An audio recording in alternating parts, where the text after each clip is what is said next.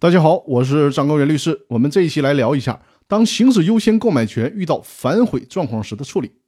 我们再来一起梳理一下，股东转让股权的时候，遇到其他股东行使优先购买权，该股东又反悔了，决定不再转让股权了。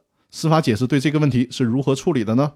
第一点就是，法律允许转让股权的股东出现以上的情况，也就是说，允许出让股权的股东反悔。第二点就是。公司章程或者是股东协议之类的文件可以反其道而行之，在章程或者协里面明确的约定，出现这种情况绝对不允许股东反悔。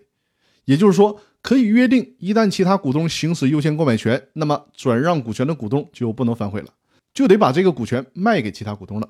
这样的特殊约定，法律是允许的。第三点就是，虽然法律允许在默认的情况下出让股权的股东反悔。但是呢，如果因此给其他行使优先购买权的股东造成了损失，那么出让股权的股东就需要对这些行使了优先购买权的股东承担赔偿责任。